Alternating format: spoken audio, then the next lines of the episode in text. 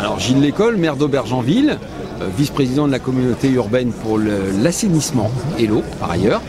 Euh, mon attachement tout particulier à ce projet de data center, c'est pour la commune d'Aubergenville, territoire sur lequel on avait une industrie euh, historique, une industrie d'automobile.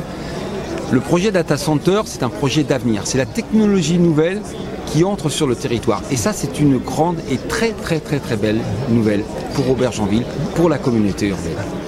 Bah, l'implication écologique, euh, c'est un petit peu redondant par rapport au sujet précédent.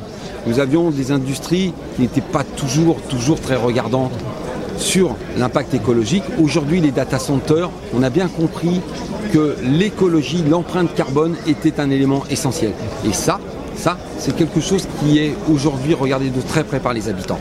Et c'est une bonne nouvelle, là encore, que le data center rapporte un impact écologique très positif pour le devenir des habitants.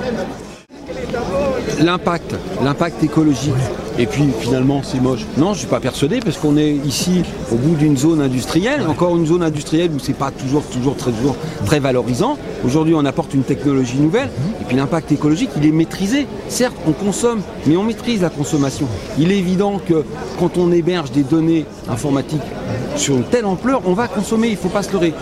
L'objectif, c'est de bien maîtriser cette consommation et être capable de restituer ce qui est restituable. C'est ça le message que je veux donner